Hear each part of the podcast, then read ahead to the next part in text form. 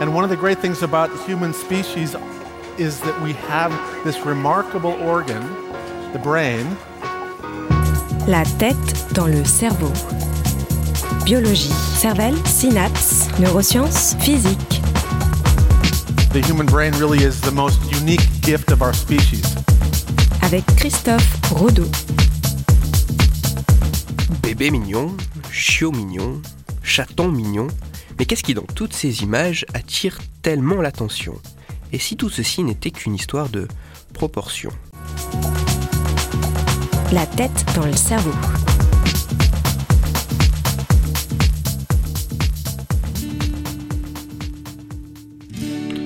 Internet, la télévision, les publicités sont envahis d'une déferlante d'images terribles. Les images mignonnes. Difficile de ne pas y être confronté régulièrement. Il est également assez souvent plutôt difficile de ne pas s'y attarder et de ne pas les trouver, comment dire, euh, veuillez m'excuser par avance de l'expression, difficile de ne pas les trouver choupinou tout plein. Ces images de bébés joufflus, de chiots ou de chatons nous attendrissent. Mais qu'est-ce qui, dans ces images d'animaux ou de bébés, fait que cela capte notre attention? Quelles sont les propriétés spécifiques de ces visages qui les rendent si mignons?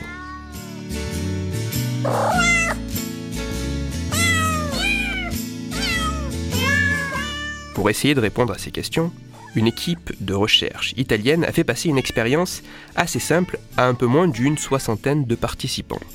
Cette expérience consistait en la présentation de six catégories d'images.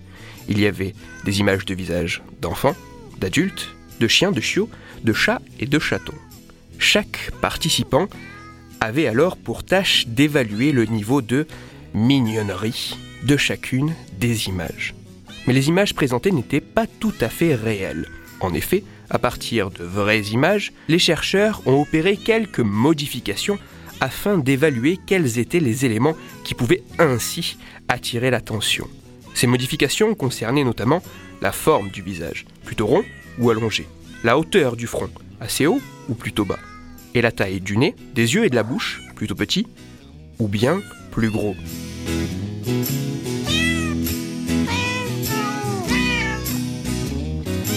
Les résultats sont intéressants. Des photographies à l'origine identiques, mais dont certains paramètres ont été modifiés dans un sens ou dans un autre, ne seront absolument pas perçus de la même façon avec le même niveau de mignonnerie. Ainsi, les résultats montrent qu'une image sera jugée plus mignonne si le visage est rond, le front assez haut, les yeux bien grands et le nez et la bouche assez petits, il semblerait que le caractère mignon que revêtit certaines des images présentes un peu partout dépendent en réalité de certaines caractéristiques, dépendent en réalité de certaines proportions bien spécifiques.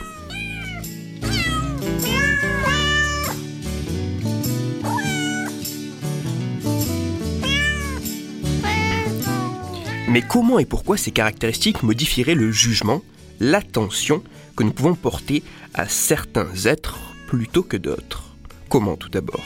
Selon des études récentes, il semblerait que ces caractéristiques particulières pourraient, au niveau cérébral, modifier certains processus attentionnels et cognitifs, modulant ainsi nos comportements.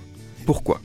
Il semblerait que les bébés et les animaux juvéniles aient besoin d'une attention et de soins constants pour survivre. Le fait d'avoir acquis par l'évolution et la sélection des caractéristiques de mignonnerie pourrait ainsi être l'une des principales façons leur permettant d'obtenir cette attention et ces soins. La prochaine fois que vous vous arrêterez sur une image en la trouvant choupinou tout plein, rappelez-vous que tout ceci est en grande partie dû à certaines proportions particulières. Proportions qui, d'une certaine façon, hack, piratent votre cerveau pour modifier vos comportements et susciter votre attention et vos bons soins.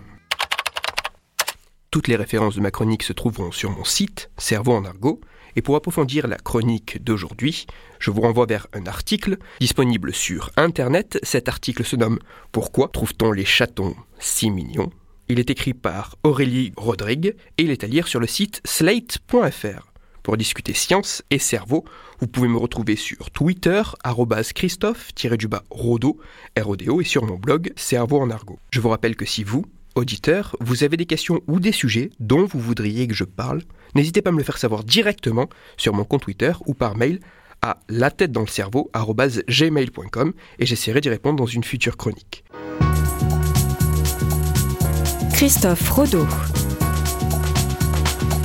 La tête dans le cerveau.